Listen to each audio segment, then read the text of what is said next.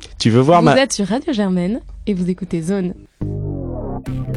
Radio Germaine présente son émission Humour et Société, animée par Jeanne Champeau. Marion, tu vas nous parler des disparus euh, en Uruguay sous la dictature. Alors oui, cette semaine, on va parler Amérique latine. Alors, je vous vois venir, faritas, salsa, mais cette semaine, Non. on va pas vraiment parler de cette Amérique latine-là. Je vous emmène rencontrer ceux qui, dans les années 70, ont dû quitter leur pays, s'exiler en France ou ailleurs en Europe pour échapper à la dictature. En Uruguay, elle a duré 12 ans, de 1973 à 1985, et pendant ces années de plomb, ce sont 230 Uruguayens qui ont brutalement disparu. Derrière ces disparitions, le plan Condor. Le plan Condor, c'est un, instrument euh, qui a été créé par les Américains hein, euh, et qui s'est renforcé certainement avec euh, l'arrivée des dictatures en Amérique latine, hein, au Chili, en Bolivie, au Pérou, il y avait au Brésil, en Argentine, Paraguay. Et donc, il y avait toutes ces dictatures-là qui coordonnaient pour euh, organiser la répression et comment il fallait pour détruire euh, tous les, mouvements populaires qui, qui existaient dans ces pays-là, pour assassiner, torturer, faire disparaître. José Munoz Balbachen est arrivé en France en 1976. Il a fui l'Uruguay puis l'Argentine quand le coup d'État y porte au pouvoir le général Jorge Rafael Videla. Aujourd'hui, il fait partie de l'association Donde Están, ou Où sont-ils, qui cherche à faire la lumière sur les disparus uruguayens. Notre combat, c'est justement euh, la mémoire, la vérité, la justice. Et c'est un combat qui, qui dure depuis plusieurs années. C'est un combat difficile parce qu'on n'a pas souvent euh, nos gouvernements ne nous suivent pas toujours parce qu'il y a une. Moi, je, je, vais dire- je vais vous dire comment je le pense. Il y a une sorte de, de, de secret, de pacte hein, entre les militaires et certains combattants de, de l'époque qui ont décidé que les disparus faisaient partie des gens qui, qui étaient morts dans la lutte. Sauf que beaucoup parmi nous, on n'est pas d'accord avec ça parce que nos camarades qui, qui luttaient, euh, ils voulaient certes un monde meilleur, euh, on, on avait des rêves, mais les familles ne sont pas responsables de ça. Mémoire, vérité, justice, trois mots d'ordre pour ces Uruguayens en exil, des objectifs difficiles à atteindre, l'Uruguay ayant passé à peine la dictature tombée en 1986, une loi d'amnistie mettant fin à toute poursuite contre les militaires ayant violé les droits humains. Mais alors, euh, quelques-uns ont pu être retrouvés euh, depuis cette époque? Alors, si quelques enfants enlevés et placés par le régime argentin dans des familles de militaires proches du régime ont été retrouvés, c'est malheureusement pas le cas de l'immense majorité des disparus, une raison de plus pour continuer à se souvenir et à chercher, selon Marie Angeles Calamar. Il y a plein de gens qui ne sont pas encore retrouvés et parce que ça reste dans la mémoire, même si les gens disent qu'ils s'oublient, euh, les gens qui ont vécu tout ça, ils disent qu'ils s'oublient, ça reste dans la mémoire, donc euh, c'est important. C'est important pour ne pas oublier, pour que ça arrive plus jamais. C'est pas qu'en Uruguay, en Argentine, je pense que ça peut arriver aussi dans des autres pays. À l'heure actuelle, seuls quelques militaires ont été condamnés pour ces atteintes aux droits de l'homme, dont l'ancien dictateur Bordaberry. Les fouilles continuent pour retrouver les corps de ceux qui ont été enlevés ou tués. En 2013, la Cour suprême uruguayenne a déclaré que les assassinats, tortures et disparitions n'étaient pas des crimes contre l'humanité et étaient sujets à prescription.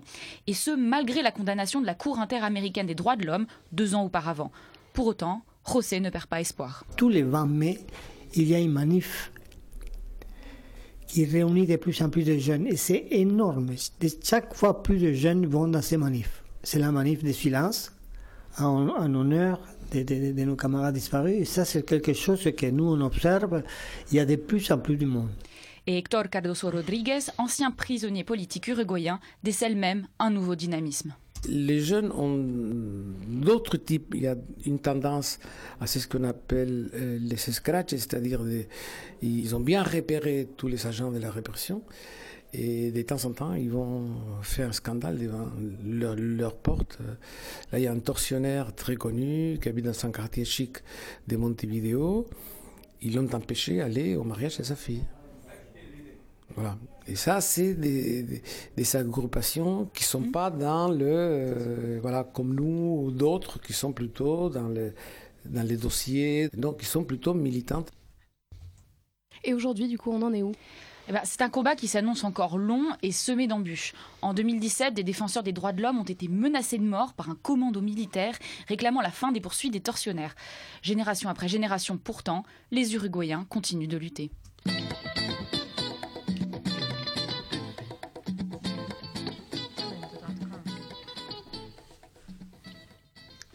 Et donc, euh, à part euh, la manif euh, du 20 mai, c'est c'est un combat qui a beaucoup de qui, est assez médiatisé et surtout en dehors de l'Uruguay, on entend parler. Quoi, toi, comment tu t'es bah, moi j'ai tombé sur le Moi, je suis tombée sur un événement. En fait, ils font une cantine tous les vendredis soirs avec l'association d'Andestan et du coup, on rencontre les gens là-bas. Mais c'est vrai que moi, j'avais jamais entendu parler des disparus uruguayens. On entend parler des Argentins, des Chiliens. Mais en fait, voilà, les Uruguayens restent un peu disparus parce que, enfin, disparus, mauvais, mmh. mauvais jeu de mots. Mais en gros, ils restent euh, moins connus que leurs, euh, leurs homologues argentins et chiliens. Quoi. Et qu'est-ce qu'elle mène comme action en France, cette, euh, cet assaut bah, Ils mènent des, des, actions de sensibilisation et puis surtout ils récoltent des fonds pour aider les associations uruguayennes, dont une association. Ils transfèrent des fonds à des associations qui font le travail sur place, ça. Parce que la vraie, la vraie enquête, elle se fait pas depuis la bah, France. Voilà, c'est ça. Ils cherchent, mais après ils cherchent aussi des descendants qui sont en Europe donc des descendants qui ont été placés dans les familles argentines et qui maintenant ont notre âge ou un petit peu plus vieux et qui sont en fait des enfants euh, uruguayens qui ignorent leur propre identité. Et il y a pas mal d'exemples d'enfants qui à 30, 35 ans découvrent qu'en fait euh, leurs parents ont été tués, enterrés ou jetés dans un, rio et puis euh, voilà, ils ont été élevés par des familles de militaires favorables au régime. D'accord, mais du coup, les enfants, effectivement, ils étaient majoritairement placés dans des familles en Uruguay ou en dehors de l'Uruguay En Argentine, en Argentine, parce que c'était euh, en Argentine que les militaires étaient le plus proches du régime, qui était actif par rapport au plan Condor, qui a genre, essayé de tuer tous les opposants politiques à travers le continent. Et du coup, ils étaient placés dans des familles argentines ou dans des familles chiliennes, mais plus euh, majoritairement argentines. D'accord, bah merci beaucoup Marion pour euh, cette chronique encore une fois euh, très éclairante, très instructive. Et bah, du coup, on va continuer euh, sur euh, cette, cette ligne pédagogique avant qu'on sature nos micros de bons rires bien, gras. voilà. Julien, tu vas nous parler d'autres disparus, cette fois des disparus de la guerre d'Algérie. Oui, et pour commencer, je vais, je vais vous raconter une histoire. Nous sommes boulevard Télémli à Alger. Nous sommes le 28 février 1957, aux alentours de 17h. Le boulevard qui serpente entre les collines qui plongent vers la côte semble tout droit sorti d'un roman de Camus, avec ses trolleybus et ses immeubles neufs qui cachent la mer. C'est là, au 133, qu'habite Mohamed Ouamara, un industriel de 45 ans, avec sa femme et ses sept enfants. Et c'est là, le 28 février 1957, aux alentours de 17h, qu'il est enlevé par le 3e régiment de parachutistes de l'armée française. Les paras s'installent dans sa maison pendant une semaine. Deux inspecteurs militaires en civil la pillent et enlèvent le plus jeune fils qu'on emmène voir son père, qui est enfermé dans une, villa en banlieue d'Alger. Mohamed Ouamara a été frappé, torturé, son fils le reconnaît à peine et il ne peut se lever et marcher sans aide. En août 1959, deux ans plus tard, sa femme abandonne les recherches. Aujourd'hui, on ne sait, aujourd'hui encore, on ne sait pas où se trouve son corps. Le sort de Mohamed, c'est celui de milliers d'Algériens, plus ou moins influents, plus ou moins ordinaires. Au moment de la bataille d'Alger, quand l'armée française a durci ses pratiques, avec la bénédiction du gouvernement, ils ont été enlevés, torturés et tués. On ne connaît toujours pas les circonstances de leur mort, ni leur lieu de, sépulture. Et ces histoires, je les ai trouvées sur le site Mille autres, qui recense les 1010, les 1010 disparus algériens dont on a retrouvé la trace, aussi fugace soit-elle, dans les archives. Il y a un facteur retraité de 70 ans, décoré de la Légion d'honneur, une jeune fille qui venait d'avoir 15 ans. Tous ont fait l'objet d'un signalement de disparition et dans leurs fiches, on retrouve bien souvent cette phrase glaçante qui fait office de point final, pas de réponse de l'armée. Et d'où viennent-ils euh, ces témoignages? Ce sont les restes d'un fichier longtemps resté secret, établi par la préfecture d'Alger. Après quelques semaines de ce qu'on appelle la bataille d'Alger, les disparitions sont nombreuses et pour apaiser la population et continuer ce que l'armée française appelle pudiquement la pacification, la préfecture décide de recueillir les plaintes des familles qui cherchent un disparu. L'histoire que je vous ai lue date du printemps 1957. En septembre 1958, c'est plus de 2000 noms qui sont recensés par la préfecture. 70% des plaintes resteront sans réponse et le fichier, pourtant connu par l'armée depuis sa création, est resté secret pendant 60 ans jusqu'en septembre. Comment est-il devenu public? La redécouverte de ces dossiers, on la doit à un historien, il s'appelle Fabrice Risseputi, et c'est dans le cadre de recherche qu'il a exhumé le fichier aux archives nationales d'outre-mer. Personne, pas même les avocats des victimes, n'avait été autorisé à le consulter, et Fabrice Risseputi a réussi à retrouver 850 noms dans ce fichier, et grâce à deux autres sources, 1010 noms en tout ont été mis en ligne le 15 septembre Pourquoi le 15 septembre? Eh bien pour répondre au geste d'Emmanuel Macron qui reconnaissait ce jour-là la responsabilité de la France dans la mort du militant Maurice Audin. Maurice Audin était un mathématicien algérien, communiste et pro-indépendance. Enlevé par les forces françaises, son corps n'a jamais été retrouvé et c'est le seul des disparus du fichier à avoir obtenu une reconnaissance officielle après 60 ans de bataille politique de sa veuve. À l'occasion de cette reconnaissance, Emmanuel Macron a fait une autre promesse, celle d'ouvrir à la consultation publique les archives des disparus de la guerre d'Algérie. Un geste fort, symbolique, qui marque l'histoire de la bataille mémorielle sur cette guerre, certes, mais ce n'est pas aussi facile que ça, car pour les historiens qui planchent sur cette question, cette ouverture risque en réalité de ne pas changer grand-chose. Pourquoi Julien? Il y a plusieurs raisons, elles sont techniques mais aussi historiques. D'une part, pour trouver un nom dans un fichier, il faut que celui-ci ait été inventorié, que le carton ait été ouvert. Or, il est possible que certains dossiers n'aient jamais été consultés depuis leur archivage, ou pire, qu'ils aient été détruits ou perdus. Et puis, comme le soulignent les historiens, il ne faut pas s'imaginer que tous les disparus sont dans un dossier bien rangé, sous la même étiquette. Je vous l'expliquais tout à l'heure, à l'époque, pour qu'un dossier soit ouvert, il fallait qu'un signalement soit fait aux autorités françaises, et il est plus que probable que beaucoup de ces disparitions n'aient pas été rapportées à la préfecture par les familles, pour une raison qu'on imagine bien. Dans le contexte de répression massive de la fin des années 50, il était impensable pour beaucoup d'Algériens d'aller demander des comptes à l'armée française. Difficile dans ces conditions d'évaluer précisément combien d'Algériens ont disparu pendant ces années de conflit. Ils font d'ailleurs l'objet d'une véritable guerre des chiffres. En 1958, la préfecture disait 2039. Le secrétaire général de la police, Paul Tightgun, qui a dénoncé les violences militaires en Algérie, les estimait à plus de 3000. Et puis il reste tous ceux dont l'enlèvement ou la mort a été ordonné verbalement. Pour eux, il n'y a pas de fichier, pas de lettres, pas de traces, comme ces 3000 disparus d'un camp de prisonniers évoqué par le général Ossar SS à son, à son procès en 2001. Leur mort est silencieuse et leur bourreau impuni. Et pour finir, je voudrais vous lire cet extrait d'un rapport de police au style froid, clinique, et on y retrouve un personnage que nous connaissons bien et qui symbolise à lui seul l'impunité de ses actes. Le rapport relate l'enlèvement de Yayaoui Abdenour, qui a pu en réchapper et raconter son histoire à la police. Je vous lis. Rapport du commissaire Gilles, commissariat central d'Alger, objet sévices infligés à un détenu. J'ai l'honneur de porter à votre connaissance qu'à l'issue de son arrestation et de sa détention, du 8 au 31 mars, le nommé Yayaoui Abdenour a déclaré avoir fait l'objet de sévices de la part du lieutenant Le Pen, ou sur son ordre. En particulier lors de son arrestation, deux fils électriques furent reliés au lobe de ses oreilles, et le lieutenant Le Pen lui-même faisait fonctionner une magnéto à manivelle, à l'aide de laquelle il lui envoyait des décharges électriques dans le corps. En présence de ce même officier, il fut frappé avec un air de bœuf et il fut attaché nu sur un banc où il dut ingurgiter de force une certaine quantité d'eau. Enfin, il resta cinq jours enfermé au tombeau, trou creusé dans le sol, sans aucun aménagement et fermé par des barbelés. Le jeune Yayaoui est le demi-frère de Kemessi Abderozak, gardien de la paix du corps urbain d'Alger. Le lieutenant Le Pen est député à l'Assemblée nationale. La suite de l'histoire, vous la connaissez déjà. Merci Julien. Mais non, on ne la connaît pas. il a été, euh, il y a eu plein de posés contre Jean-Marie Le Pen. Euh, il a eu des, services judiciaires après. Oui, mais il est, il est, il a été effectivement, euh, il a été, on, lui a rappelé son passé algérien. Il l'a défendu. il, il a eu aucune condition. Il y a, eu aucune condamnation. Il a d'ailleurs très souvent défendu le fait qu'il avait appliquer les ordres, alors qu'il suffit d'aller sur ce site pendant 5 minutes. Et vraiment, moi, j'ai vraiment trouvé ce rapport au bout de 5 minutes. Donc il a fallu que je clique sur un nom au hasard pour tomber sur un rapport où on parle d'un certain lieutenant Le Pen, qui est Jean-Marie Le Pen, et euh, qui, euh, plus qu'exécuter des ordres, les donne euh, et, et, dirige des tortures. Et, c'est, il reste quelqu'un qui, qui, a fait une carrière politique brillante et qui a fini au second tour de la présidentielle en 2002. Donc ça reste, ça reste assez, assez choquant, même si c'est un peu enfoncer une porte ouverte que de dire ça, mm.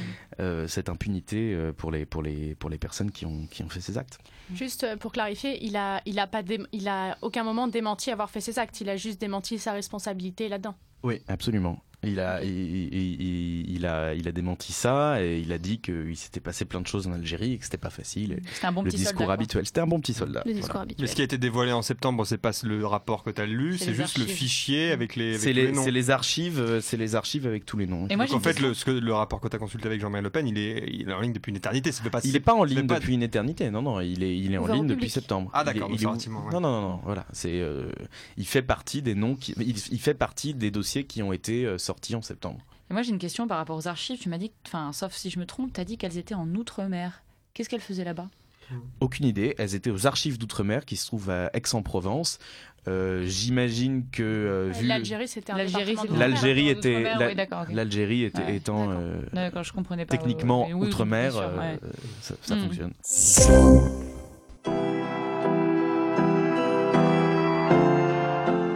L'immeuble de logements sociaux de la rue Bafroy est en briques rouges. En rentrant, on tombe sur une petite cour intérieure végétale. Tout autour courent les balcons des habitants les plus chanceux. Il est 17h30.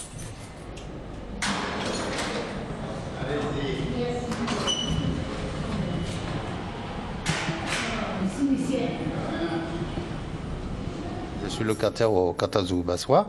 Effectivement, euh, il y a un appareil bah, qui a été posé par un artiste, mais en tant que locataire, bon, je ne vois pas le pourquoi bah, ça a été posé et à quoi ça sert exactement. C'est une blague, c'est pas possible. C'est un interphone ça? Ben, ah, euh, Et il appelle qui? Appuyez C'est une connerie, c'est pas possible. de l'eau, de l'air, de la sécurité, et puis des petites choses à côté, voilà. Hein C'est une installation artistique et il y a des paroles des habitants Ah, qui sont d'accord, oui, oui, oui. C'est une question, vraiment, franchement, c'est une question philosophique, là. C'est. D'accord. Les projets, ça fait vivre hein, d'avoir un projet. Si, quand on n'a plus de projet, c'est c'est fini. Ouais, c'est bien. Oui, il y a des choses essentielles dans la vie, oui. Je pense, oui, effectivement. Pour faire un monde meilleur, il faut choisir la vie. On a tellement besoin de choses euh, qui sont très souvent superflues. On a besoin de la santé pour vivre, on a besoin d'un travail, de l'argent, au moins un minimum, hein, pas forcément beaucoup d'argent. Et puis un toit surtout sur sa tête.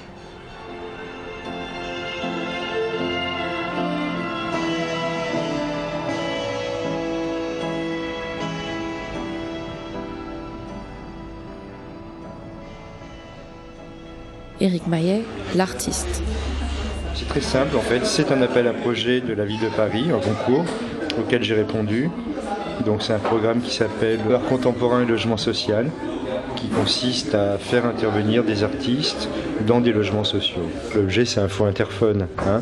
donc c'est un objet qu'on s'attend à trouver dans ce genre euh, d'endroit jusqu'à son esthétique, hein, que vous avez vu, qui est complètement brutaliste. La seule touche fantaisie, c'est le- les touches qui clignotent aléatoirement. Voilà, c'est la seule petite touche de fantaisie qui distingue, qui attrape peut-être un petit peu le regard des gens qui passent.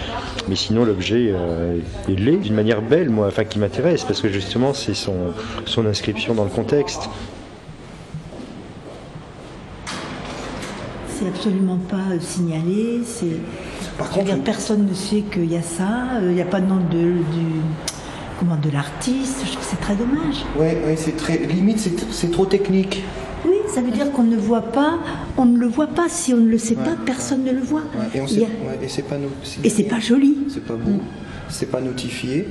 Quelqu'un entre, il ne sait pas du tout. Il croit que c'est un boîtier électrique. Oui, voilà, c'est ça, exactement. Hein, Donc euh, personne ne peut savoir. euh, c'est dommage. Limite, on a que- peur d'appuyer sur le bouton parce qu'on se dit, euh, On on, va va appeler quelqu'un euh, ou je sais pas, ou Oui, voilà. quelqu'un va débouler, on va se faire engueuler. Oui, et puis euh, signaler à l'entrée que ici, par exemple, on indique, je ne sais pas, retournez-vous, euh, vous avez euh, euh, la, la voie de l'immeuble ou les voies de l'immeuble ou je ne sais pas, quelque chose comme ça. Les voies de l'immeuble. Les voies à côté desquelles on risque de passer sans même les remarquer. C'est le risque, hein. c'est le risque euh, qu'on passe à côté sans le voir, mais justement, je ne veux bah, je pense que ce risque est, comment dire, est moins contradictoire avec le travail que de mettre un écriteau à côté qui a, oui, ceci est une œuvre d'art, c'est insupportable, quoi. Je suis extrêmement attaché à, j'utilise un gros mot, euh, au côté populaire. Un espoir, c'est quelque chose de plus concret qu'une utopie. C'est peut-être plus proche. Enfin, c'est mon sentiment. Maintenant, je peux peut-être me tromper. On n'a pas d'espoir, ça sert à rien de vivre. Parce qu'il faut toujours penser positif. euh, voilà, dans la vie, euh, voilà, à tout moment, euh, on peut être malade. voilà, aujourd'hui, on peut être normaux, du jour au lendemain, être handicapé. Donc, il faut avoir. C'est normal dans la vie, quoi. Personnellement, je pense qu'il faut, qu'il faut espérer en quelque chose. ce qui nous permet justement d'être plus humbles. Depuis la nuit des temps, il y a de l'art dans, les, il y a de l'art dans, le, dans la cité, donc euh, il n'y a pas de souci. L'art, euh, c'est primordial, mais, mais là, bon, l'idée est bonne, mais c'est- on peut pas Mais dire que ce soit c'est harmonieux. pas quoi. bien exploité, voilà. Vous êtes de l'immeuble, vous? Ben, moi, je- j'ai les beaux-parents qui sont là. Ah, voilà.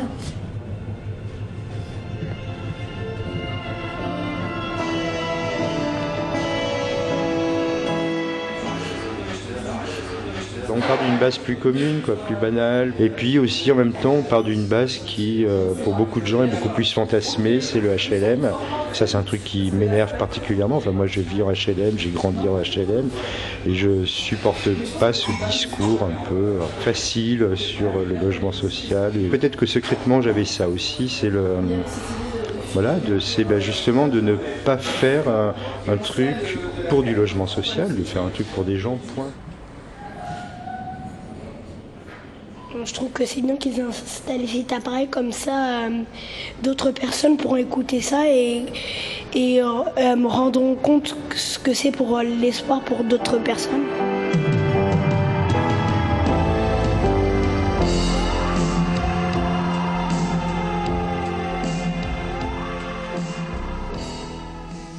Bah, euh, C'était super, merci beaucoup. Mais- Marion. merci pour votre écoute. Euh, Mais c'est mignon, on euh, dirait un peu, euh, en parallèle de ça, on a le donc le mec qui fait du, de l'art contemporain dans le, dans le logement social, et puis après t'as Jeff Koons qui fait le truc à la mairie de Paris pour Ouais. 2 milliards d'euros.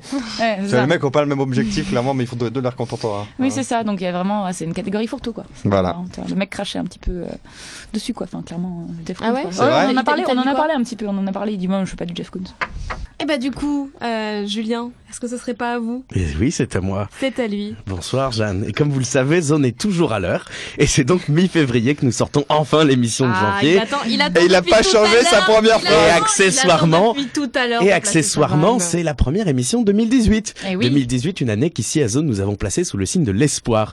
La dernière fois que nous étions réunis dans ce studio, c'était en 2017, début décembre, et Jeanne me confiait déjà combien elle était confiante pour cette nouvelle année. Oui, Julien, me disait-elle, en posant ses pieds sur ma table de mixage pour ses étirements post-séance de yoga, 2018 serait l'année de la réussite, de Zone émission numéro 1 de Germaine devant Popcorn, l'année de l'amour, en bref, une année digne d'une chanson de Mireille Mathieu. La bonne année, la bonne année, la bonne année, la bonne année. Et puis, et puis un drame est arrivé.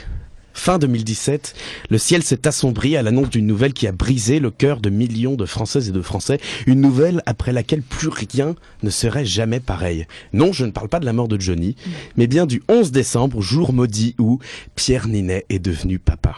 C'est le jour, c'est ce jour que nous avons compris que non, Pierre Ninet n'avait Marion, Marion vient de faire. Ah no- Oui, c'est à noter. Oui. Marion vient donc de le découvrir. C'est ce jour, donc, Marion, où tu as compris que Pierre Ninet n'avait plus 20 ans et que oui, il avait bien fait sa puberté. Nous sommes en 2018. Pierre Ninet a 28 ans et les deux mains dans les couches. Nous avons vieilli. Je n'ai pas besoin, je n'ai pas besoin d'ouvrir Closer pour imaginer comment la naissance s'est déroulée. Lorsque Natasha Andrews, la compagne australienne de l'acteur, a senti les premiers signes de l'arrivée du bébé, le couple a sans doute ailé un taxi et s'est peut-être rendu à la maternité de la Pitié-Salpêtrière, qui, selon mes informations, est à 7 minutes en voiture de son domicile quand il neige pas, à moins qu'il ne soit allé dans une clinique privée. Accoucher à Paris en 2017, facile, non? Et pourtant, en France, au XXIe siècle, tout le monde n'a pas cette chance. Nous sommes, il y a un peu plus de 5 ans, le 20 décembre 2012, à La Capelle Marival dans le Lot. Une jeune femme de 35 ans, enceinte de 7 mois et demi, sans les premières contractions, un peu plus tôt que prévu. Il y a quelques années, la jeune femme et son mari auraient pu se rendre à la maternité de Figeac, à un peu plus de 20 minutes en voiture. Seulement voilà, depuis 2009, 2009, la maternité a fermé. Elle était passée sous la barre des 300 naissances, trop peu pour la garder ouverte selon l'ARH, l'agence régionale de l'hospitalisation, cette même ARH qui avait déjà fermé une maternité du coin en 2003. Le jeune couple doit alors choisir entre trois hôpitaux, tous à plus d'une heure en voiture de leur domicile. Ils choisissent celui de Brive, mais la route est trop longue et le couple perd son enfant dans la voiture. Comment l'État réagit-il à cette affaire? François Hollande est président depuis quelques mois. Il demande une enquête pour que, comme on dit, toute la lumière soit faite. Et puis, et puis pas grand chose ou pas assez, car depuis, les fermetures de maternités rurales continuent. Dans la Drôme, c'est la maternité de Die qui a fermé cet hiver après de longs mois de lutte du personnel et des habitants pour la maintenir ouverte. La maternité était plus, la plus petite de France, avec 117 accouchements en 2016, mais sa fermeture met les familles dans l'embarras. La seule alternative, c'est l'hôpital de Valence, à plus d'une heure de route. C'est illégal selon le pacte territorial de santé qui stipule noir sur blanc qu'on ne doit pas être à plus d'une demi-heure des soins d'urgence. Même chose à Oloron-Sainte-Marie, dans les Pyrénées-Atlantiques, où la maternité a fermé le 16 décembre. Maintenant, les femmes doivent se rendre à Pau. C'est au mieux à trois quarts d'heure de route, au pire deux heures en cas de neige. Et à Oloron, le vide laissé par la maternité n'a pas tardé à se faire sentir. Un mois plus tard, le 18 janvier, elle a dû rouvrir en urgence pour un accouchement compliqué, alors que l'ancien gynécologue n'était même plus censé se trouver dans l'établissement. Mais euh, le manque de maternité, ça ne touche que les zones rurales? Pas du tout, Jeanne. Il touche aussi certaines villes pauvres. Exemple dans la ville de Creil, cette fois on est au nord de Paris, dans l'Oise. C'est au bout du RERD, la dernière cité avant la campagne picarde. Ce que les habitants appellent le plateau de Creil, c'est le quartier le plus défavorisé du département. Et depuis décembre, sa maternité est elle aussi menacée. La direction de l'hôpital envisage en effet de la fermer d'ici un an, vantant les mérites d'un projet de nouvelle méga maternité en transférant ses équipes dans un autre hôpital du sud de l'Oise à Senlis. Cette fois, ce n'est pas la taille de la maternité qui est en cause. Avec 1650 naissances en 2016, elle n'a pas à rougir de ces statistiques. On avance bien sûr des arguments économiques, mais derrière ces chiffres, de nombreuses femmes risquent de rester sur le carreau. Sur le plateau de Creil, 60% des familles vivent sous le seuil de pauvreté. C'est 7 sur 10 qui touchent moins de 937 euros par mois. Senlis, à l'inverse, est une des villes les plus riches des Hauts-de-France. On assure que les grossesses pourront toujours être suivies à Creil, sans expliquer comment ce sera possible quand tous les gynécologues, les obstétriciens et les sages-femmes seront partis à Senlis, sans compter qu'une maternité qui tourne à 3600 naissances, des professionnels de la santé le disent, c'est un suivi moins personnel, des risques liés à des cadences infernales, à l'heure où on ne cesse de parler du manque de personnel hospitalier. Si le projet se concrétise, les Senlisiennes pourront donc toujours accoucher à deux pas de chez elles, les Creilloises, elles, devront faire 20 minutes de route, par leurs propres moyens et donc à leurs propres frais, et ne pourront plus être suivies dans leur ville au jour le jour. En 2016, les décodeurs du monde estimaient que le nombre de maternités avait été divisé par 3 en moins de 40 ans, alors que les naissances, elles, restent à peu près stables. On est à, à peu près 800 000 par an. Pour expliquer cette baisse, l'article évoque l'augmentation du nombre de péridurales, de césariennes et de déclenchements, mais il n'en est pas moins qu'à l'heure où Emmanuel Macron promet de mettre fin aux zones blanches de réseau téléphonique, vous savez, ces fameuses zones où votre iPhone ne capte pas, d'autres zones blanches, des zones blanches de maternité, se forment, et comme souvent, ce sont les classes rurales et populaires qui en font les frais. Dans certains pays, avorter est un luxe. En France, il semblerait qu'accoucher le soit aussi. Voilà. Merci Julien. Mireille Mathieu et des bébés morts dans une seule chronique, je l'avais jamais vu encore moi, hein, Mais personnellement. Julien, euh, Adrien, pour une, fois, pour une fois, on avait une chronique importante, sérieuse. Et Adrien, il va de sa petite blague. Oui, bon. Bah oui. Pardon, pardon, excusez-moi. Je tiens à signaler d'ailleurs qu'il y a une pétition qui est en ligne pour euh, protester contre la fermeture de la maternité de Creil et notamment le maire de la ville l'a si- l'a signé euh, sans hésiter.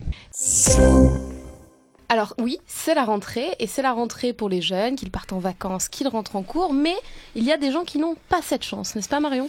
Et oui, c'est la rentrée, les nouveaux cahiers, les cartables pleins à craquer, le zèle des professeurs et peut-être même des élèves qui remettent les pieds en classe, on peut toujours l'espérer, après de longues vacances.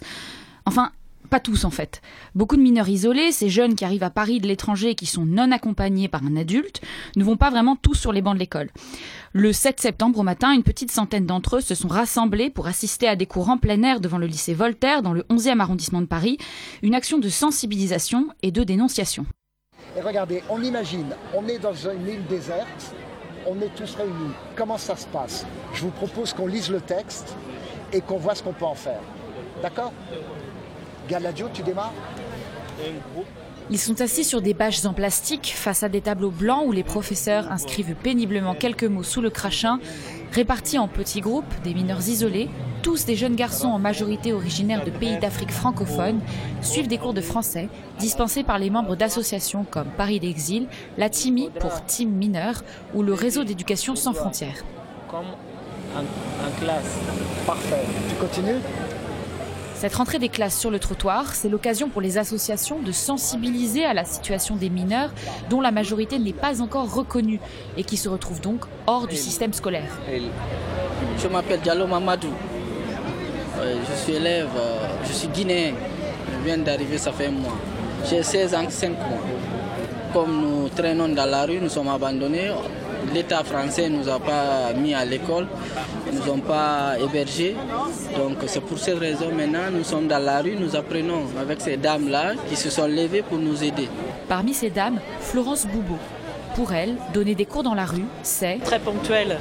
Euh, on le fait juste aujourd'hui dehors pour que les gens voient, pour qu'ils réalisent que c'est des jeunes qui ont vraiment envie d'apprendre la plupart du temps. Je trouve qu'ils dégagent une énergie folle. Ils ont une maturité énorme parce qu'ils ont vécu des trucs euh, de fou que les jeunes de leur âge euh, en général n'ont pas vécu.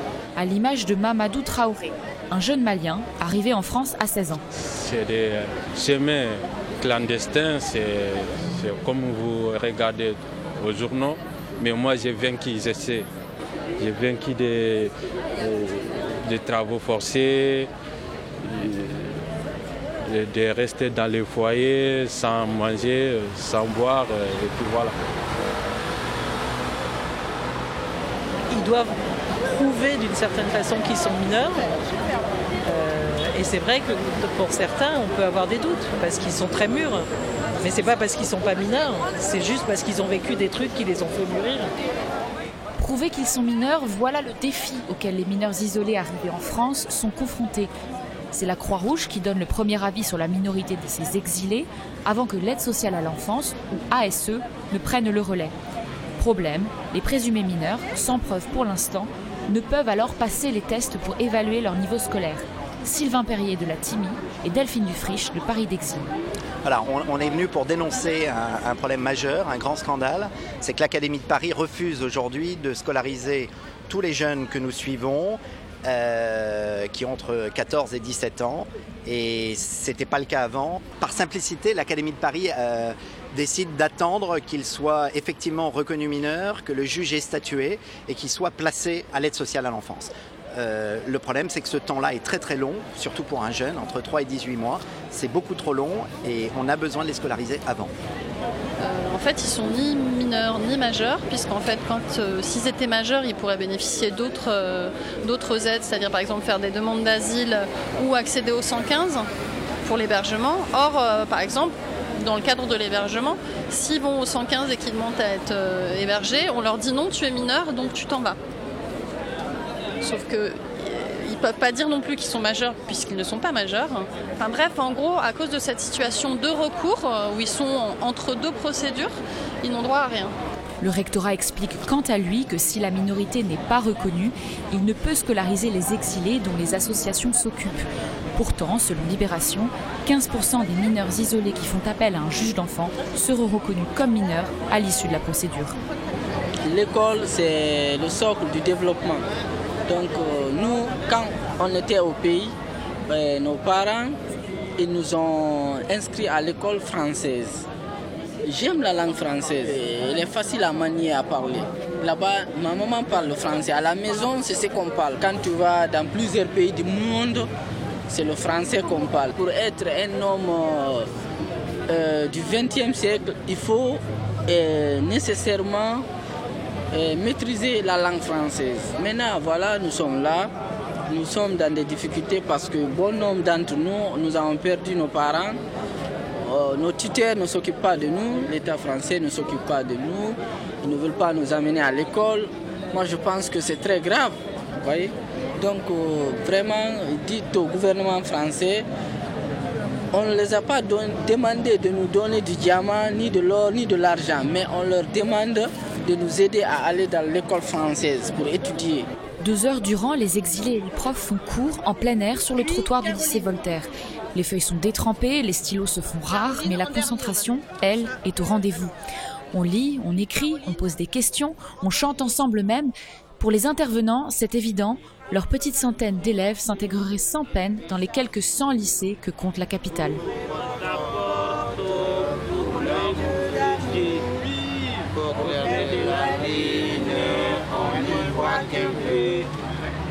Cherche à la pluie, mais on cherche à le. En cherchant la sorte, je ne sais que trouver. mais c'est que la porte sur est fermée.